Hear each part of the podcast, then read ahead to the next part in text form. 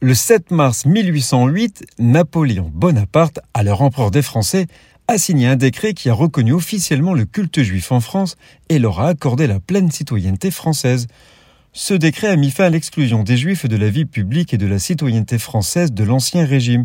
Le décret établit un système de consistoire, ce sont des instances de gouvernance religieuse et communautaire, et a institué un statut légal pour les synagogues et les écoles juives. Chaque consistoire était composé d'un président et de deux délégués élus par la communauté juive de chaque département, ainsi que des membres nommés par l'empereur le consistoire avait pour mission de veiller à l'application du décret et de réglementer la vie juive en France. Il a également prévu que les juifs seraient soumis aux mêmes obligations fiscales et militaires que les autres citoyens français. Le décret de 1808 est une avancée majeure pour le droit des juifs en France et leur intégration dans la société française.